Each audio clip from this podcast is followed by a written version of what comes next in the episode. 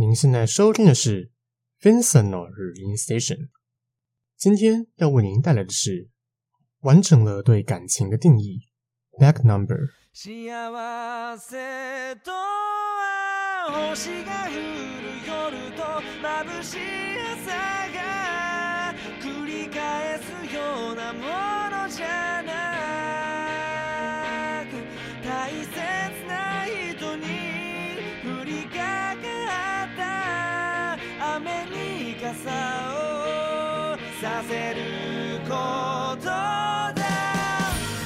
各位听众朋友们，大家好，欢迎来到庄正的声精神警示 FM 八八点一。您现在收听的是 Vincent Radio Station 第二季第十三集，我是主持人 Vincent。在每礼拜一晚上七点首播时段与每礼拜二晚上八点的重播时段，在线带你一起走进日文音乐的世界。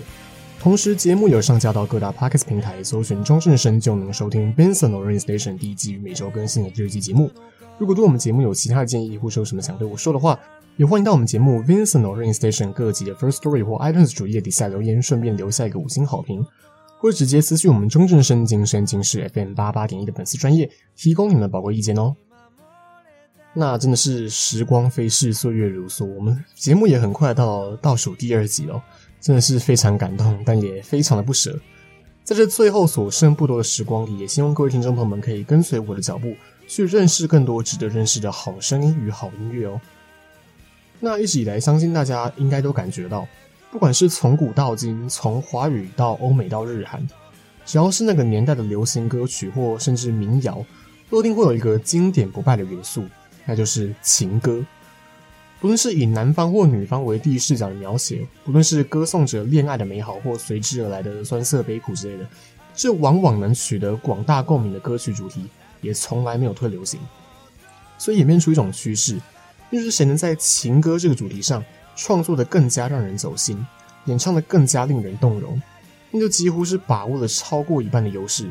能够从听众的众多音乐人选择中脱颖而出。虽然现在很多人都会觉得说情歌是陈腔滥调或靡靡之音，觉得已经听腻了，这点我当然也是认同。但我觉得问题不在情歌本身，而是在于创作这些歌曲的人的动机。毕竟现在是市面上真的也就是蛮多这种。因为发现了情歌，大家喜欢听，所以就写情歌、唱情歌，但本身的功力还不到家，所以变成为赋新词强说愁、无病呻吟的那种感觉，那也难免会容易听腻哦。所以并不是说写情歌、唱情歌就一定会大红大紫，但相较于其他主题，感情确实是每个人都多少以不同的形式经历过，并且每个人都有所感悟的人生必经过程嘛。而这样的主题。假如能够拿捏得宜，让听众们情绪随着歌曲里面感情的酸甜苦辣而被牵动着，那想必就会是另一个值得被听见的好声音了。因为我们今天要介绍这个乐团，也正是将情歌的创作完美的重新定义，让人一提到日文情歌，就会马上联想到映入脑海中的乐团。在不同感情故事线中，模样千姿百态的人们，却总是能从他们隽永的作品中，找到一首自己感情故事的主题代表曲。他们就是我今天要与各位分享的完整的对感情的定义，Back Number。那现在播放的是 Back Number 在二零一七年发行的第十七张单曲，作为电影《跨越八年的新娘》的主题曲，Mabataki 眨眼瞬间，与各位分享。那在开始今天的主角 Back Number 的介绍之前呢，老听众都知道要先来听听他们的作品，先用音乐来认识他们的。而 Back Number 虽然是在二零零四年成立，同学们都四舍五入快四十岁的大叔了的乐团，但他们的热度却在成名之后便一直维持着，甚至在去年推出的单曲还打进了 Billboard 告示牌日本排行榜的十大年度歌曲。因此，我想用这首歌来让各位认识 Back Number 这个乐团是再适合不过了。这首歌就是 Back Number 在二零二一年推出的数位配信单曲《水平线》水平线。在前年二零二零年，原本预计要在日本举办的日本全国高中综合体育大赛，因为新冠肺炎疫情的关系而不得不停办。这也是这场一年一度的体育盛会首次遭遇这种必须要停办的窘境哦。而这次的活动原本预计要在群马县举办，刚好也就是 Back Number 成立的故乡，但是因为疫情而无法顺利举行。而 Back Number 的主唱刚好在高中时也是一个田径健将。十分能够体会这些无法在比赛中争取荣耀的学生们心里面有多么的失望。于是想着，我能够为这些学生做些什么呢？怀着这样的心情写出这首鼓舞人心的《水平线》水平线，并在原定活动举办的二零二零年八月十七日无预警上架这首歌的 MV。而这首《水平线》也在网络上造成广大回响，除了年轻的学生族群以外，也有许多不同年龄层但处于同一个混乱时代的人们被这首歌深深打动。让我们来欣赏这首 Back Number 的《水平线》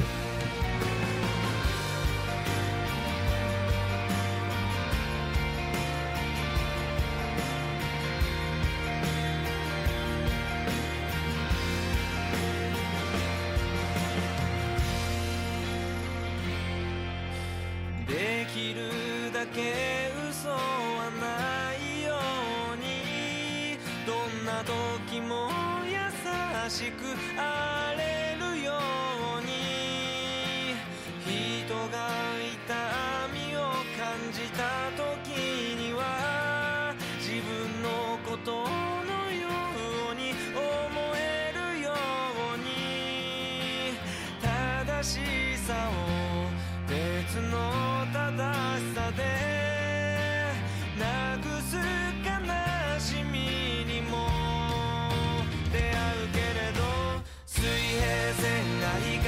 さにあなたの希望が崩れ落ちて風に飛ばされるかけらに誰かが綺麗とつぶやいてる悲しい声で歌いながらいつしか海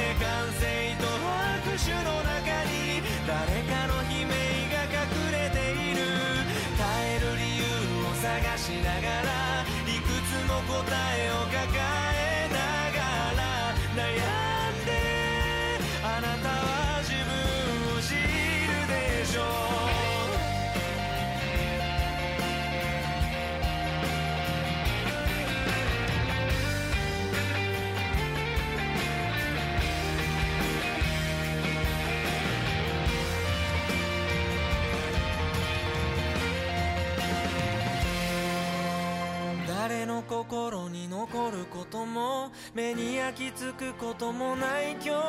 も雑音と足音の奥で私はここだと叫んでいる。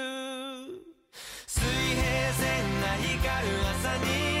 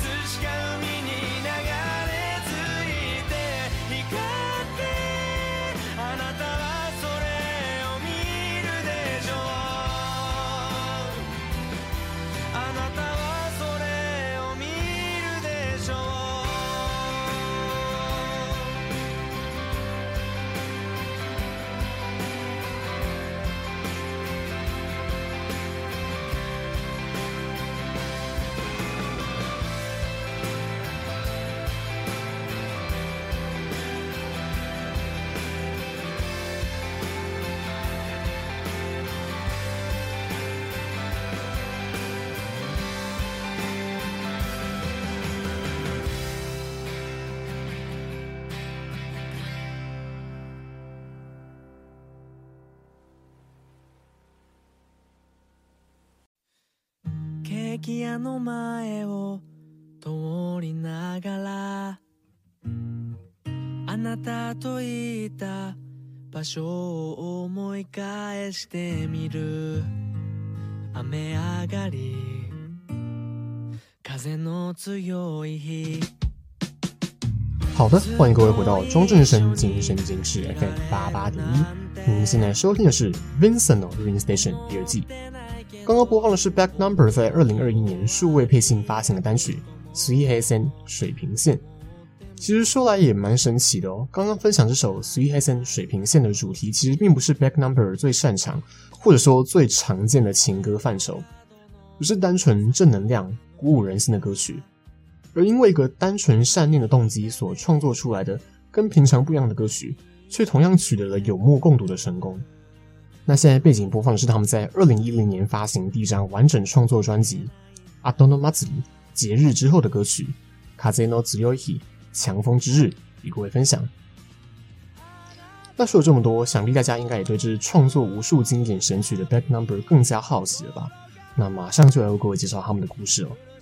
Back Number。二零零四年在日本群马县成立，是由负责所有词曲创作的主唱兼吉他手清水一羽利、石见伊有里、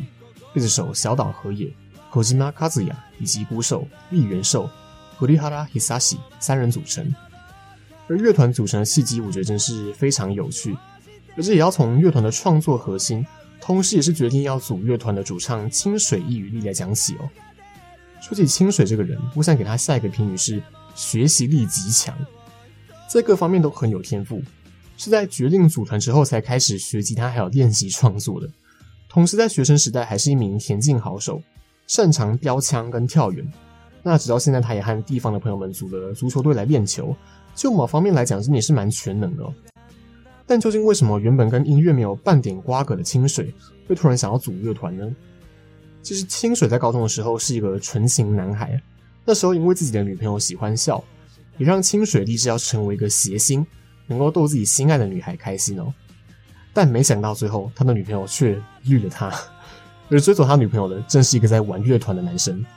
深受打击的清水决定也开始学吉他组乐团，这也真的是太没有尊严了。虽然以结果论来看，当时决定组乐团是一个正确的决定啦，但这个当初的原因也太心酸了一点，我都有点忍不住心疼他了。而乐团名 Back Number，简单来讲就是过期的杂志。一月初看的杂志，到了二月就会变成 Back Number。而清水取这个名字，就是因为他觉得自己是前女友的 Back Number。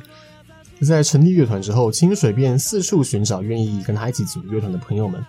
在这段时间，虽然也推出了两张自制的专辑，但团员们也是来来去去。不过，当然也有伙伴留到了最后，像在二零零五年加入的贝斯手小岛和也。以及在二零零六年从另外一个乐团挖角来的吉他手斋藤真希夫 （Saito Makio），还有现任的鼓手立原寿，这两人都是因为喜欢清水创作的词曲而选择离开原本的乐团，加入追随他。而且很刚好的，所有的团员也都是群马县出身的同乡，于是 Back Number 便从那时候以四人乐团的形式开始活动。但这个世界就是小的不可思议哦，在鼓手立原和吉他手斋藤加入后。居然惊人的发现，这两个人原本所属的乐团和当初把清水女友追走的人是同一个乐团。不过还好，这并没有影响之后四个人的共识哦。不过讲真的，这对清水来讲其实也不亏啦，对啊，既然你抢了我女朋友，那我就抢走你的吉他手和鼓手，扯平。那之后他们上节目，主持人也询问了关于这个乐团之后的发展如何。清水只是带着一抹神秘的笑容说道：“自然的消灭了。”就结果来看，Back Number 今天如此的成功，无疑是清水最甜蜜的复仇了吧？不过在乐团打出知名度之前，同学们也都是一边做着自己的工作，一边玩乐团，当然是辛苦过来的。到了二零零七年，吉他手斋藤真希夫因为个人因素而退团，那另一方面变成三人体制的 Back Number 参加了由广播公司 FM 群马主办的 Rockers 二零零七乐团选拔，获得了亚军，开始在群马县打开知名度。逐渐崭露头角，他们终于获得了在环球音乐旗下主流出道机会，并在二零一一年发行了第一张单曲《Anabida》花瓣，正式进军主流市场。而在出道之后，第一张专辑《Superstar》也获得了 Oricon 排行榜第四名的佳绩。而 Back Number 能够获得越来越多人青睐的关键，想当然尔就是因为情歌。说清水本身音乐方面的才华真的无话可说，一个高中才开始学吉他的人，却能够有源源不绝的旋律灵感，再加上他的创作的歌词，那更是加分了。清水自己曾说过，他不太喜欢用太艰涩的词汇，选用的词都不会超过国中课本的程度，但这样反而更加贴近听众，给人一种朴实而又真挚的感觉。而我接下来想与各位分享的歌曲，也是我认为在《Back Number》的情歌里头。最具有代表性，无论是他取得的成绩与知名度，亦或是观众对这首歌的评价，都是能够代表 Back Number 情歌天团地位的作品哦。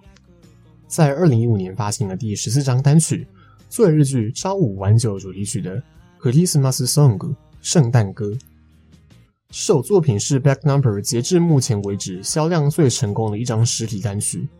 发行首周便销售超过四点三万张。也在二零一六年三月被日本唱片协会认证为百万唱片。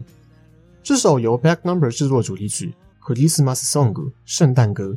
同样讲述着受单恋所苦的主角，在充满温馨氛围的圣诞夜街头，独自思考自己的恋情该何去何从。想要见面的次数，和见不到面就会痛苦的这颗心，想告诉你我对你的感情，但算了吧，其实那种事情我自己也知道。就算拜托圣诞老人也没办法吧。那我们来欣赏这首 Back Number 的《Christmas Song》圣诞歌。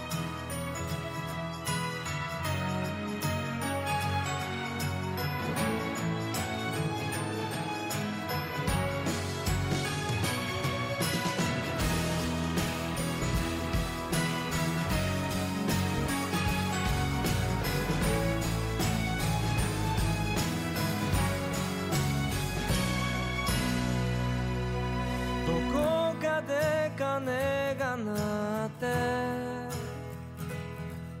らしくない言葉が浮かんで寒さが心地よくてうんあれなんで恋なんかしてんだろう。せいやだなんだ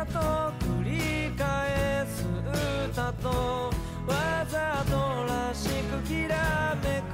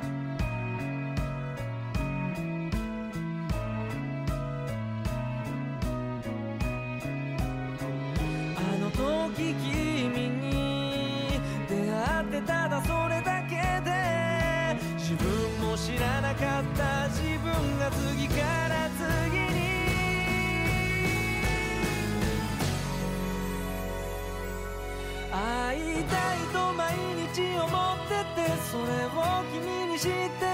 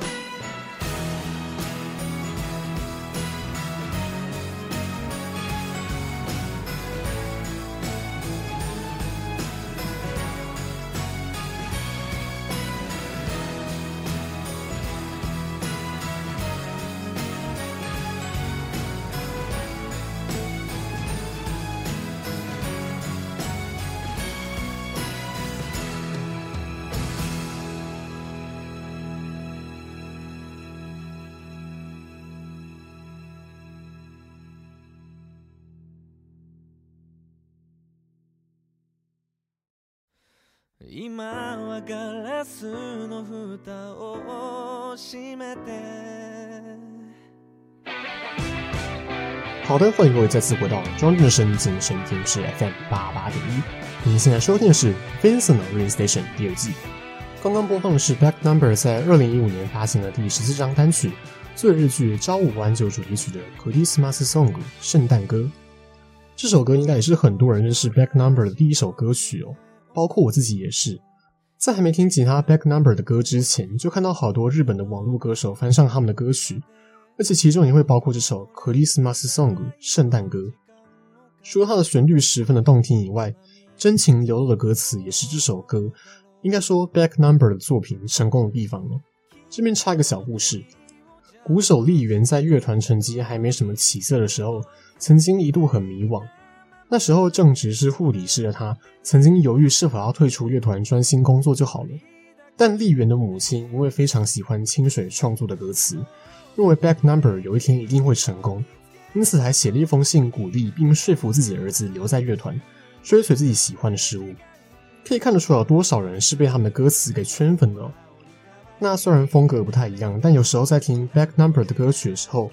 知道为什么都会让我想到卢广仲。对，尤其是那首大家应该都听过的他的几分之几，就是其实没有用到什么很高段、很秀的唱歌技巧。歌词跟歌声都是很单纯质朴，但充满情感。但就我的观点，这才是音乐最真实的样貌。我总觉得音乐是一种媒介，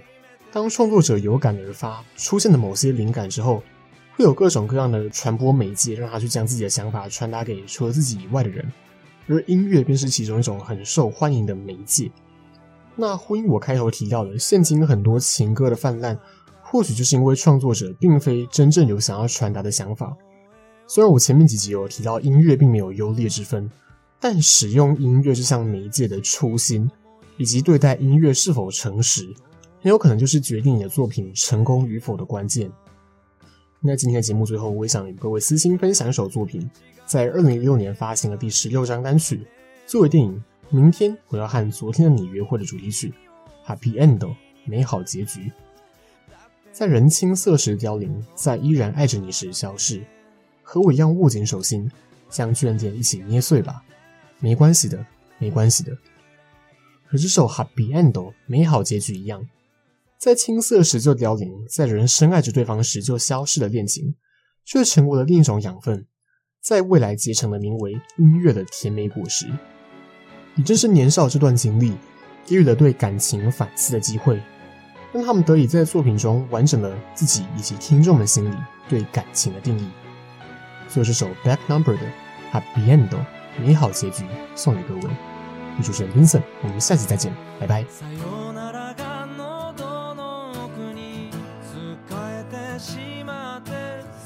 するみたいにありがとう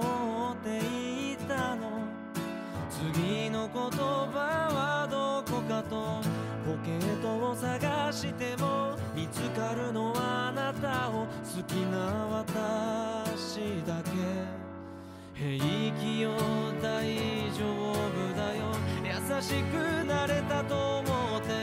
願いに変わって最後は嘘青いまま浮かれてゆく。あなたを好きなままで消えてゆく。私みたい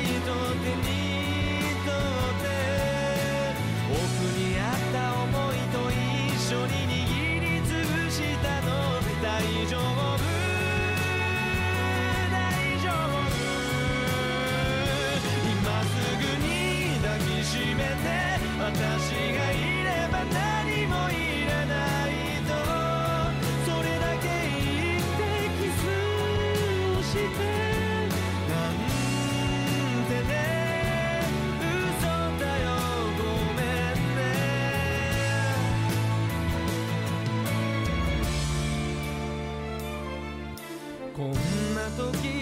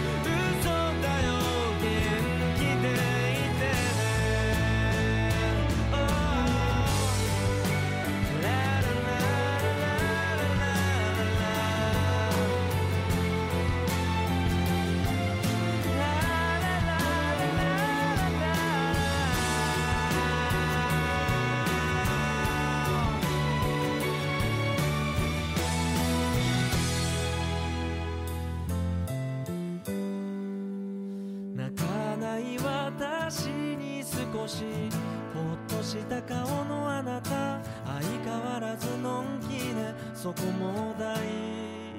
きよ。気がつけば